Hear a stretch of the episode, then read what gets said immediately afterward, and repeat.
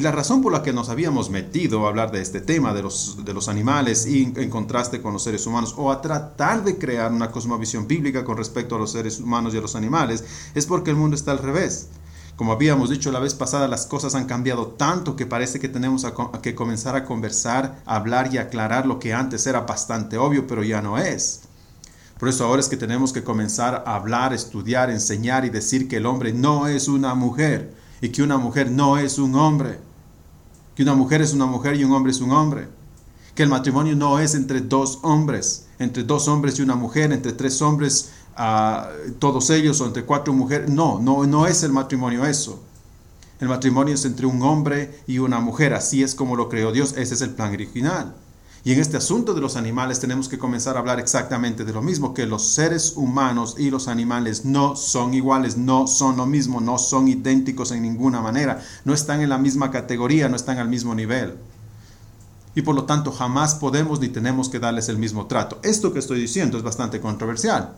Aún ahora, en esta manera, sin explicar nada y sin darle contexto, ya la mayoría solamente escuchándome a mí diría, no, está loco, totalmente. ¿Por qué? Porque todos nosotros hemos sido Ah, se, nos, se nos ha metido en la cabeza a través de la sociedad y todo lo que existe en la sociedad, se nos ha metido en la cabeza que no, que los seres humanos, ah, tanto como los animales, son exactamente iguales. Y de hecho que los animales ahora están incluso más arriba que los seres humanos. Por eso peleamos por los derechos de los animales, pero no por los derechos de aquellos que son abortados. Cosas por el estilo. Esa es nuestra sociedad. Claro, como digo, no hay muchos que ah, bueno, hay muchos que no comparten esta manera de pensar y habíamos hablado la semana pasada, por ejemplo, de Ingrid Newkirk, quien dice cosas como una rata es un perro, un perro es un ah, perdón, una rata es un puerco, un perro, un puerco es un perro y un perro es un niño. Eh, obviamente queriendo decir que todo está que todo es igual, que todos son iguales, que entre la rata, el puerco, el perro y el niño no hay absolutamente ninguna diferencia. Ingrid Dukirk decía también, recuerden, 6 millones de judíos murieron en los campos de concentración, pero 6 billones de gallinas mueren este año en los gallineros. Queriendo decir con esto, haciendo una, una aseveración tan absurda, tan, tan inmoral, diciendo que los, los que murieron en los campos de concentración, de la manera en que murieron, son básicamente, es tan inmoral como las gallinas que matamos todos los días o los miles de gallinas que matamos todos los días para que vayan a Kentucky Fried Chicken. Lo que vemos hasta aquí como dije anteriormente, aunque parezca o aunque antes era obvio, los seres humanos no son animales, ni los animales son seres humanos, especialmente si lo vemos desde el punto de vista bíblico. Hay algo más que, quiero que noten esta, en esta sesión. Los animales deben ser administrados y por lo tanto bien cuidados. Los animales deben ser administrados y por lo tanto bien cuidados. Esto obviamente es un reflejo y básicamente fluye de lo que vimos anteriormente. Deben ser administrados, claro. ¿Y quiénes son los administradores? Nosotros. ¿Por qué? Porque Dios nos puso a nosotros para administrar. Eso es lo que pasó. Dios nos puso a nosotros para administrar. Por eso digo que tienen que ser administrados.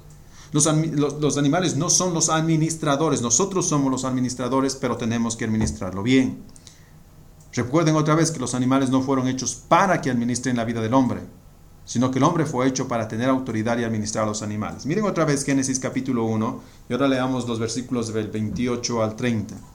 Génesis capítulo 1, versículos del 28 al 30. Y el texto dice lo siguiente, y los bendijo Dios, y les dijo, fructificar y multiplicaos, llenad la tierra y sojuzgadla y señoread en los peces del mar, en las aves de los cielos y en todas las bestias que se mueven sobre la tierra y dijo Dios, he aquí que os he dado toda planta que da semilla, que está sobre toda la tierra y sobre todo árbol que hay fruto y da semilla, os serán para comer.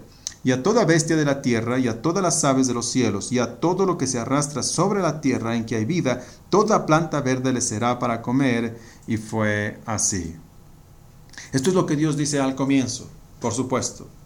La Biblia, por otro lado, deja en claro, noten, como vemos aquí, que si bien no somos iguales, nosotros tenemos la obligación, esto es lo que dice el texto, y lo vimos desde el comienzo, la obligación de administrar bien lo que se nos ha dado, la creación incluyendo los animales. Y por eso decía antes, claro que se nos da la autoridad de explorar este mundo, sí, y se nos da la autoridad de explotar este mundo, sí, pero como buenos administradores, por supuesto, de sacar el potencial a este mundo de potencializar la creación, sea en el ámbito de las plantas, de las flores, ah, haciendo medicinas y cosas por el estilo, pero al mismo tiempo esto incluye a los animales.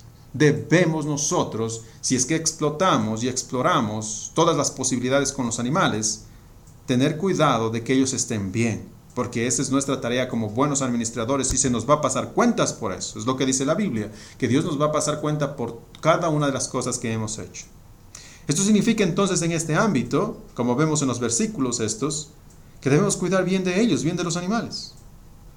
Porque eso es parte de administrar bien las cosas, por supuesto. La Biblia está llena de versículos que nos dicen, nos incentivan, nos muestran, nos enseñan a tratar bien y a cuidar bien a los animales. Y nos dicen que son importantes. Es como decía antes, y en ninguna manera estamos proponiendo que los animales no valen, que los animales no sirven, que los animales deberían ser maltratados, que los animales deberían... No, en ninguna manera. Sería absurdo promover eso, proponer eso, cuando la Biblia nos enseña lo contrario, que nosotros estamos a cargo, que somos administradores y debemos administrar bien. Y la Biblia está repleta de versículos así. Por ejemplo, Éxodo 20, versículo 10. En Éxodo, este versículo es bien, eh, bien interesante porque está en el contexto de los diez mandamientos. Éxodo 20, contexto de los diez mandamientos. Y note lo que dice aquí. Mas el séptimo día, Éxodo 20, 10, mas, mas el séptimo día es de reposo para Jehová tu Dios. No hagas en él obra alguna, tú, ni tu hijo, ni tu hija, ni tu siervo, ni tu criada, ni tu bestia, es decir, ni tu animal, ni tu extranjero que está dentro de tus puertas. Ustedes recordarán, el séptimo día era un día sagrado para el pueblo de Dios totalmente sagrado. Y Dios les dijo, no hagan absolutamente nada. Ese día es para descansar. Me descansan de todo. Y esto incluye también que los animales descansen. Eso es increíble. Es bien interesante. Porque nos enseña que los animales no son máquinas. No deberíamos hacer los, a los animales trabajar simplemente hasta que se desmayen de cansancio, se mueran. Eso no está bien, eso no es buena administración. Incluso Dios al comienzo le dijo al pueblo de Israel y le enseñó al pueblo de Israel que los animales no son máquinas, deberían ser bien tratados, incluso ellos necesitan descansar el día séptimo. Como yo descansé, porque Dios descansó el séptimo día, como yo descansé, ustedes deben descansar, dice Dios, pero al mismo tiempo me los hacen descansar a los animales. Eso es increíble. Es una declaración bien interesante. Ya que están en Éxodo, miren Éxodo 23. Éxodo 23, versículos 4 y versículos 5. Si encontrares el buey de tu enemigo, o su asno extraviado, vuelve a llevárselo. Versículo 5. Si vieres el asno del que te aborrece caído debajo de su carga, ¿le dejarás sin ayuda?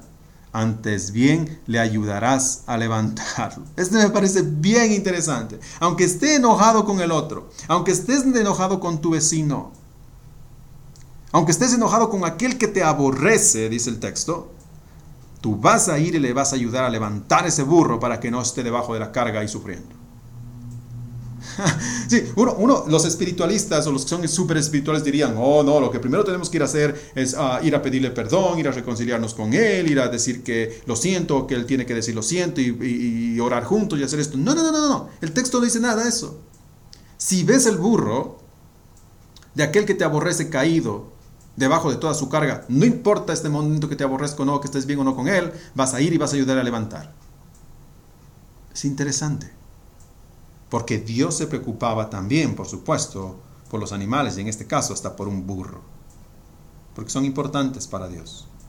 Esto me recuerda ¿no? a lo que el Señor Jesús dice también en, los Evangelios, cuando habla con los fariseos, creo que se dice, ¿quién de vosotros, si es que su asno o buey cae en algún, en algún pozo, no le sacará inmediatamente, aunque sea el día de reposo o algo así? Por supuesto, por supuesto que sí. Ah, Levítico capítulo 26, versículos 6 y 7. Levítico, 20, perdón, Levítico 25, versículos 6 y versículo 7.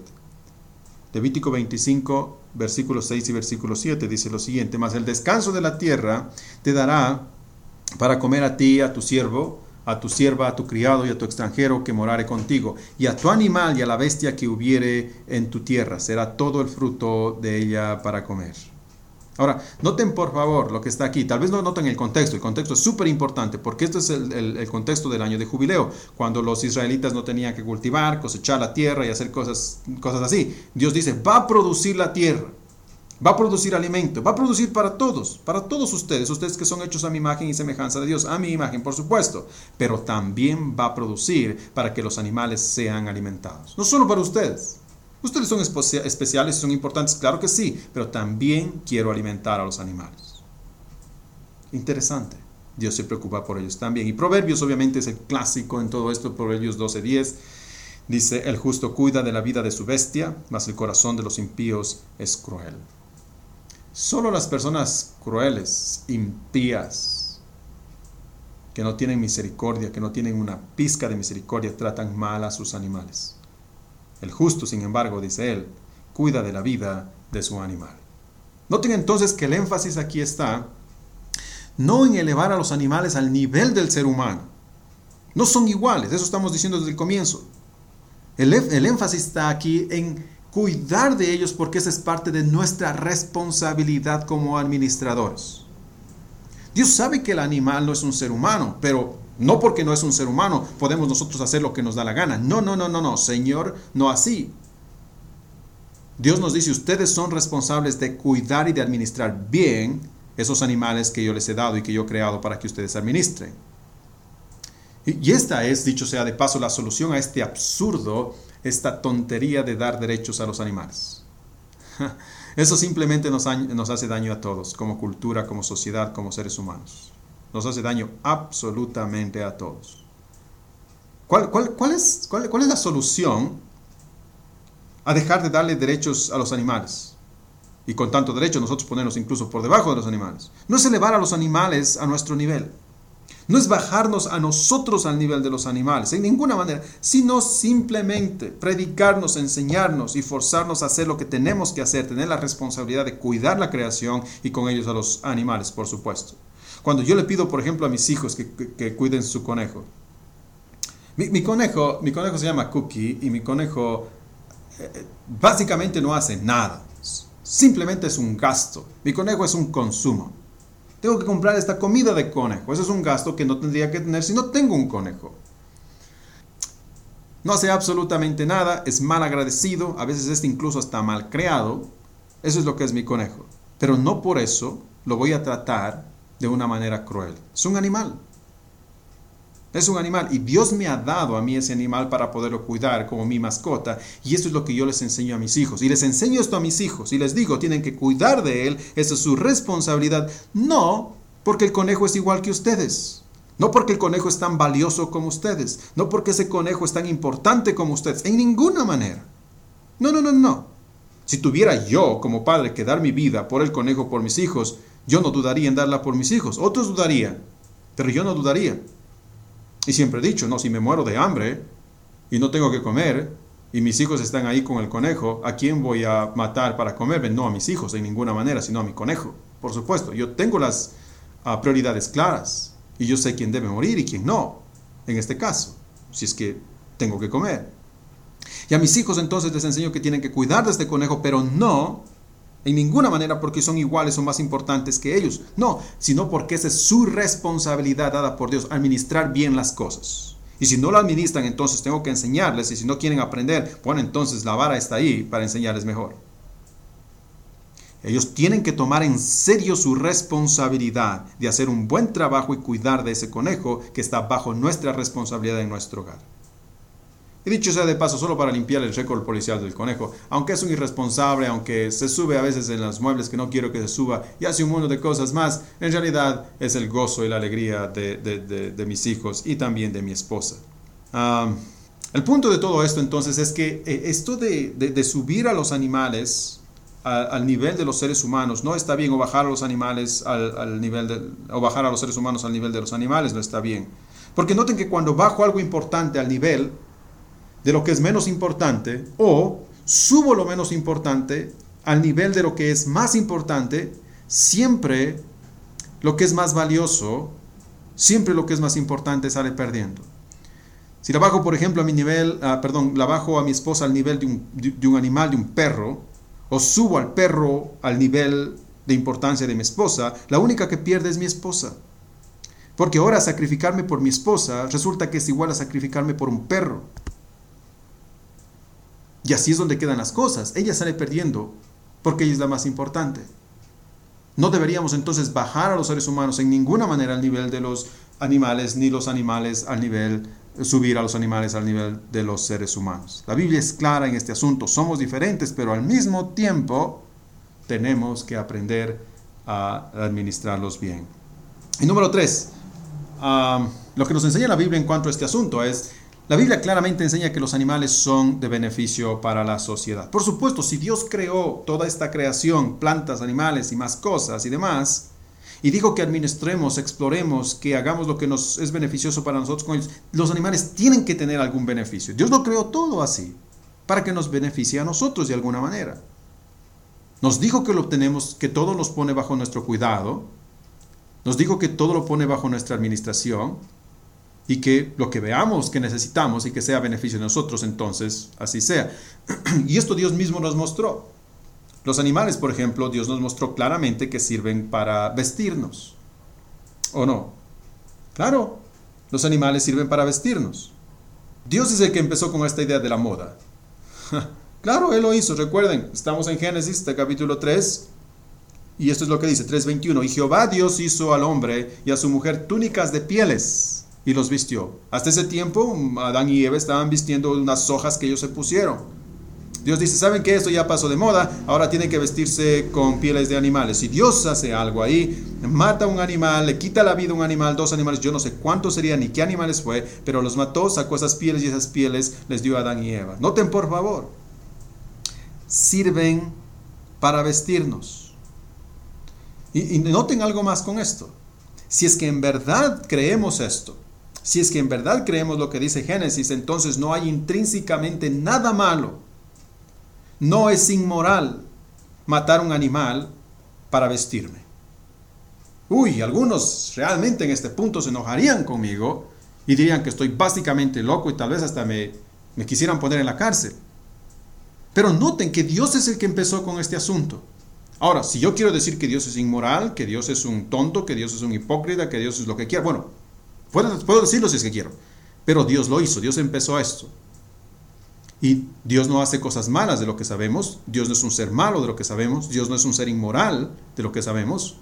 Por lo tanto, lo que hizo al matar ese animal y al vestir a Adán y Eva no fue inmoral, no fue mal. Y si nosotros lo hacemos tampoco lo es entonces. Pero esto es una idea ah, descabellada si la compartimos con alguien de los, de los defensores de los derechos de los animales. No estoy diciendo tampoco que matar a todos los animales para hacerme piel, para hacerme camisetas o pantalones o zapatos, lo que quiera, está bien. No, hay un límite. Hay un límite. Pero tampoco debemos ir a ese extremo y decir no debemos tocarlos para nada, en ninguna manera. ¿Por qué? Porque los animales fueron creados para nuestro beneficio. Y si me ve beneficio en este momento sacar la piel del animal y vestirme, entonces es lo que voy a hacer. No hay nada intrínsecamente en eso de mal. Porque Dios lo hizo. Él lo hizo, Él nos enseñó. Mateo capítulo 3 versículo 4, recuerden, este es Juan el Bautista, el texto dice, y Juan estaba vestido de pelo de camello y tenía un cinto de cuero, no sé de qué clase de cuero era, ah, de qué animal, tenía un cinto de cuero alrededor de sus lomos y comía lo que comieran langostas y miel silvestre. Noten por favor entonces, que lo que está haciendo Juan es vestir con pieles de animales y Dios nunca en ninguna manera lo criticó, lo ah, castigó, lo disciplinó por estar vistiendo pieles de animales. Es absurdo pensar que solamente porque ah, tengo que vestirme y eso requiere la muerte de un animal, eso es algo malo. No es malo en ninguna manera. Dios nos enseñó entonces que los animales son beneficiosos y sirven para vestirnos. Número dos, Dios nos, ah, nos dijo y nos enseñó que los animales son para alimento.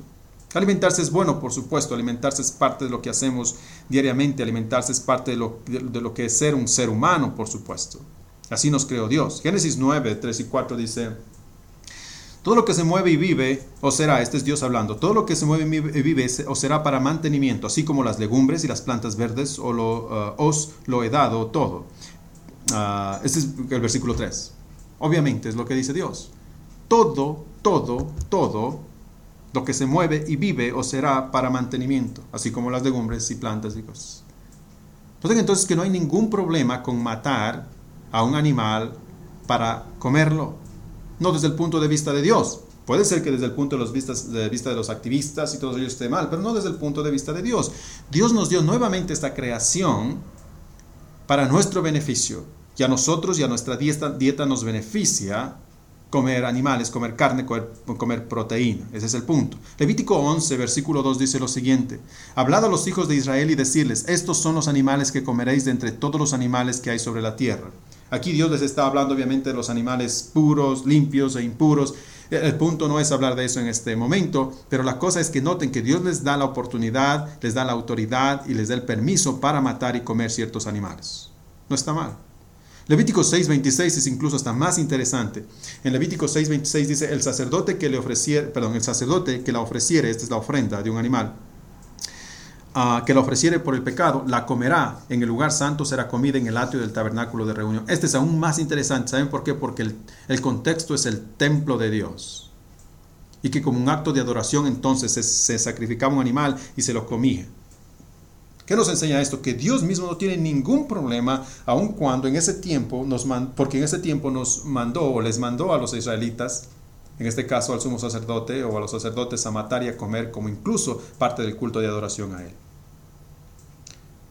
Noten por favor, no tiene nada de malo, absolutamente nada de malo, quitarle la vida a un animal para comer. Yo soy una de esas personas que cree que para que haya una buena comida, un animal tiene que ser sacrificado. Tiene que haber carne, no legumbres, no solamente cosas verdes, no hay ninguna manera. Ahora puede decirme que soy un tonto, un estúpido, un caníbal, un carnívoro, lo que sea. Está bien, no me importa, ya, dígame nomás, no tengo problema con eso. Pero lo que sí no me pueden decir y de lo que no me pueden acusar es de estar haciendo algo que no le agrada a Dios, estar haciendo algo que Dios mismo no nos dio permiso de hacer. Y yo prefiero escucharle a Dios que escucharle a usted. No tengo problema con eso. Y dicho sea de paso, ya que nos metemos en esto, de legumbres y cosas, plantas y, cosas así, Jesús no fue vegano o vegetariano. Por favor, por favor, la gente es tan ignorante y a veces tan tonta que sale con sus cosas. Y claro, como nosotros no hemos estudiado y no, no, nos damos el tiempo de pensar, muchas veces creemos que así mismo es. Jesús no fue vegetariano, no fue vegano. Y a veces hasta eso he escuchado, o he leído más bien dicho, el argumento de las personas así que supuestamente son cristianos y son vegetarianos, porque si lo hacen así? Porque obviamente Jesús también fue así. Y, Jesús, de hecho, no es el más grande ejemplo. El más grande ejemplo que ellos ponen es Daniel. ¿Recuerdan? Daniel fue llevado a Babilonia y de ahí dice Daniel, no, no quiero comer carne de chancho, creo que es, así que déjame comer legumbres y verás. Y dicen, wow, miren, Daniel estaba mucho más, estaba eh, rosadito, estaba hermoso, estaba más guapo, la piel se le acomodó. Sí, lo que Dios quiere es que seamos ah, veganos, que quiere que seamos vegetarianos, y es lo que nos enseña la Biblia. No, la mayoría de la gente, como siempre les he dicho, conoce los suficientes versos bíblicos o versículos bíblicos solamente para defender su falta de responsabilidad o su ignorancia, pero no sabe lo suficiente de la Biblia como para ser cambiada y transformada por esos versículos. Peor aún saber el contexto. Jesús no fue vegetariano. Jesús comió, comía pescado. Recuerden que él mismo, de hecho, les hizo un pescado tan rico y les dio de comer a los discípulos después de resucitar. ¿Qué es lo que comía Jesús cada año durante la Pascua, la celebración de la Pascua? ¿O qué es que no comía carne? ¿Qué es lo que van a decir? Que la carne que comía, la carne de cordero, era carne de soya. Oh, vayan a prepararme ese cordero de soya para celebrar la Pascua. Es lo que les dijo a los discípulos. Por supuesto que no. Es absurdo pensar así. ¿Qué es lo que comía Daniel cada año para celebrar la Pascua? ¿Carne de soya? ¿Cordero de soya también? Obviamente no, sería absurdo proponer tal cosa. La Biblia no propone ser vegetariano ni vegano, ni serlo es mejor que comer carne en ninguna manera. Así que no seamos tan ignorantes o salgamos con cosas absurdas o creamos cosas absurdas que no tienen nada que ver con lo que el texto dice. Los animales entonces Dios nos dio para nuestro beneficio y nos mostró que eran para vestirnos, eran para nuestro alimento. Los animales también tienen otros beneficios, por ejemplo, como pueden entretenernos y darnos felicidad. Eso es lo que hacen nuestros perros en la casa, nuestros conejos o nuestras mascotas en la casa, por supuesto. Otro de los beneficios es que los animales ah, con su comportamiento nos enseñan lecciones valiosas. Incluso la Biblia habla de esto. Dios nos enseña eso. Recuerdan Proverbios 6, por ejemplo, habla de la hormiga y dice, oh, mira, no seas perezoso, más bien mira la hormiga que no tiene capitán, no tiene quien lo dirija y sigue adelante trabajando. Obviamente, incluso la Biblia dice, hasta los usa como ejemplo contrario, ¿no? Cuando dicen, ah, ah, no seas como la mula sin entendimiento. Los animales son de muchos beneficios. Lo que podemos decir también es que los animales sirven para hacer trabajos forzados y trabajos físicos. Génesis capítulo 24, versículo 61 dice, entonces se levantó Rebeca y sus doncellas y montaron en los camellos y siguieron al hombre uh, y al criado tomó, y el criado, perdón, tomó a Rebeca y se fue. Recuerdan, este es el contexto de Rebeca yendo a encontrar a su novio, futuro novio, Isaac. Y dice ahí entonces que se levantó Rebeca y se fue con sus doncellas. Ahora yo no sé si Rebeca mm, era gorda, no era gorda, si sus doncellas eran gordas, no sé, pero el camello tuvo que cargarlas. Y si eran gordas, peor todavía. Génesis 42, 25, 26. Después mandó José a llenar, a que llenaran los sacos de trigo y devolvieron el dinero de cada uno de ellos poniéndole en su saco y les, y les diesen comida para el camino y así se hizo con ellos. Y ellos pusieron su trigo sobre sus asnos y se fueron de allí. Noten por favor que aquí son uh, utilizados los animales como animales de carga para trabajos físicos. Así que contrario a lo que Newkirk dice, por ejemplo, Ingrid Newkirk, que muchas de las veces, o no que muchas de las veces, que nuestras mascotas son esclavos, que tener una mascota es igual que tener un esclavo, es muy diferente. Claro, obviamente si piensas que los animales y los seres humanos son iguales, entiendo lo que Newkirk dice, pero la Biblia dice totalmente lo contrario, no son lo mismo. Y yo prefiero en estos casos, obviamente, creerle a Dios que creerle a Newkirk. Así que no son lo mismo y en este caso son utilizados como animales de carga. Y está bien, no hay nada inmoral en que el campesino, donde quiera que sea, pueda coger un asno, un, burro, una mula, un caballo, ponerle arriba algo y para que cargue. Porque para eso está hecho, para nuestro beneficio. Si eso me beneficia a mí, entonces lo voy a hacer. Y otra vez, no tiene nada de inmoral, porque Dios creó toda esta creación, incluidos los animales, para nuestro beneficio. Esto no es abuso ni esclavitud entonces. Porque un animal es un animal y un ser humano es un, un ser humano. Ahora, si tuviera un ser humano como esclavo y haciéndole cargar por mí, esa es otra cosa, esa es esclavitud y eso es inmoral y eso no está bien, pero eso es otra conversación. Los animales también nos benefician porque pueden ser entrenados para ayudar más específicamente. Por ejemplo, los perros pueden ser entrenados para olfatear droga, uh, minas, los, los, soldados los utilizan para olfatear minas, um, los policías para algún tipo de defensa personal, y las personas ciegas, me viene a la mente, ¿no? Las personas ciegas Ah, también se benefician bastante de lo que son los animales. Ahora, finalmente, solamente para terminar, hay dos cosas más que quiero mencionar con respecto aquí, a este, asunto de los animales. Primero, la, la, matanza de animales sin ningún sentido y, y la matanza que no refleja verdadera administración, sin propósito, sin un sentido ético, sin un sentido bíblico, no deberían suceder. De ahí, en eso yo estoy muy de acuerdo y creo que estoy muy claro. Dios mandó, noten, Dios mandó a matar animales para comer, sí, para vestir, sí, para recordarnos a Cristo, sí, eran sacrificados para recordarnos que un día Cristo sería sacrificado. Sí, todo esto tenía una aplicación, tenía un sentido ético, tenía un sentido moral, tenía un sentido uh, incluso práctico para vestirme, para comer y cosas por el estilo. Obviamente sí, y nadie podía estar en contra de eso. Pero cuando vemos las peleas de gallos, las peleas de perros, las corridas de toro, ¿qué sentido tiene esto? ¿Qué sentido ético tiene eso? ¿Refleja esto una buena administración? ¿Cuál es el propósito? Sino solamente tratar de satisfacer mi hambre de qué? De sangre, de dinero, porque se apuestan bastante dinero en estas cosas. ¿Qué tipo de, deseo estoy queriendo satisfacer cuando veo dos animales incluso matándose en muchos puntos, sacándose sangre, destrozándose vivos? ¿Qué, qué tipo de deseo estoy tratando de satisfacer? E, eso debería hacernos pensar. Ahora, si hay algún argumento que sea bíblico, que sea ético. Estoy listo de escuchar y sería, sería muy bonito poder ver qué es lo que las personas que proponen esto es por cultura, es por tradición, está bien, pero las culturas y tradiciones no, no necesariamente dicen lo que está bien o lo que está mal. Si es que en una cultura, en una tradición está bien matar al esposo de alguien o a la esposa de alguien o violar a alguien, eso no quiere decir que lo hace totalmente bien y deberíamos seguirlo haciendo, en ninguna manera. Yo no veo ninguna justificación ética, justificación ética o bíblica para matar a los animales en este tipo de eh, entretenimientos. De hecho, me recuerda a mí a, las, a los gladiadores. Este tipo de matanzas que no tenían justificaciones, excepto solamente satisfacer la, el hambre de sangre y la perversión, perversión, sí, perversidad en el corazón del hombre. Y número dos, esto es lo último y con eso terminamos. En este punto tenemos que recordar algo más también que la experimentación con animales no es nada inmoral y no es indebido. Si es que experimentar con animales es beneficioso para la sociedad, entonces no hay por qué oponerse a esto. Y aquí hay que dejar las emociones a un lado. Le pido que deje las emociones a un lado. Claro, porque ustedes están pensando, oh, ¿cómo voy a, cómo van a experimentar con mi perrito, con mi conejito? No, no, no, no. Deje eso a un lado. Deje eso a un lado. No está mal experimentar con animales. Si es que como vemos, desde, por lo menos desde el punto de vista bíblico, ¿no? Si es que como vemos, los seres humanos somos más importantes. Si es que como vemos, no hay nada inmoral con matar a un animal, y hasta Dios lo hizo, si es que como vemos, todo lo que Dios ha creado fue creado para nuestro beneficio, ¿por qué entonces la muerte de un animal que beneficia a la sociedad no debería ser permitida? Dios ha estado haciendo exactamente esto por miles de años, ¿verdad? Nos dijo que la muerte de un animal era justificada, obviamente, para vestirnos, para comer, para recordarnos a Cristo, porque todo esto nos beneficiaba en muchas maneras. Y si es que un experimento con un animal nos beneficia, ¿por qué entonces no hacerlo? No hay nada inmoral en esto, en ninguna manera. Hasta Dios lo hizo en el sentido de que sacrificó animales para nuestro beneficio.